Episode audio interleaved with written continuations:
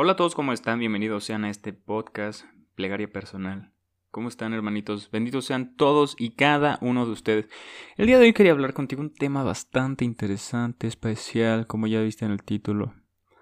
Es muy difícil poder ser perfectos, nadie lo es, olvidémonos de eso. Es una pretensión del ser humano y a veces aspirar llegar a eso, pues nos lastima, ¿sabes?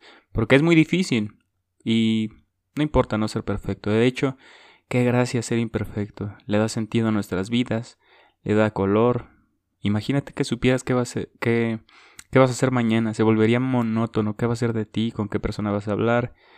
Sí, es como andar leyendo toda la vida algo que... Releer el mismo libro siempre, ¿no? Todos los días. Y no hablo de... Hablo un libro largo, ¿eh? Todos los días.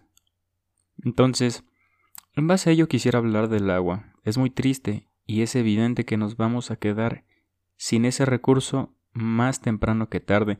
O sea, estábamos pensando que hasta el 2050 y nos seguimos reproduciendo exponencialmente. En un año una persona ya gasta, eh, no sé, unos...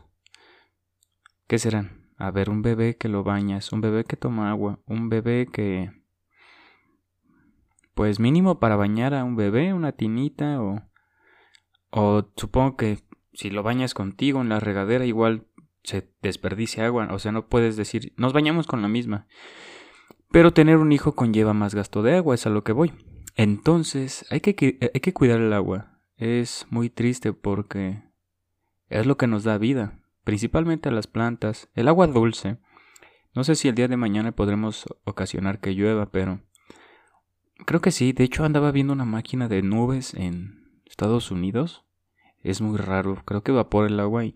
Pero igual contamina, gasta todos los combustibles, todo lo que se usa para hacer este calentar cosas y así es combustible fósil que contamina y también extraerlo contamina mucho.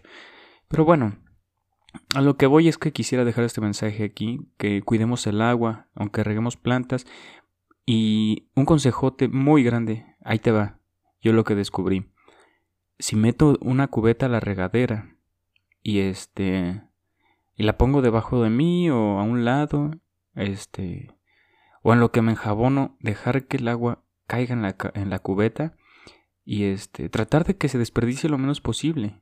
Posteriormente puedes usar eso para regar plantas, para echarle agua a tu taza del baño, para lo que sea, pero no la dejes ir, ¿sabes? Dale un doble uso a todo en la vida, ¿no? También a tus cosas viejas, busca sacarles provecho. No tengas ahí amontonado cosas que ocupan espacio. Dales una nueva vida, públicalas en ventas, en o dónalas, que sería lo más adecuado y chido. Después la vida te lo regresa el doble. Pero bueno, el agua, cuidemos las goteras, cuidemos que mientras nos lavamos los dientes o tallamos los trastes esté abierta. Son cosas pequeñas que tú dices, ah, la costumbre, o ah, qué hueva. Pero en serio, imagínate eso durante, no te digo toda tu vida, no sabemos cuánto vivamos, durante cinco años, todos esos chorritos de agua que van llenando un vasito, un vasito. Ese vasito de agua te lo podrías tomar, ¿no?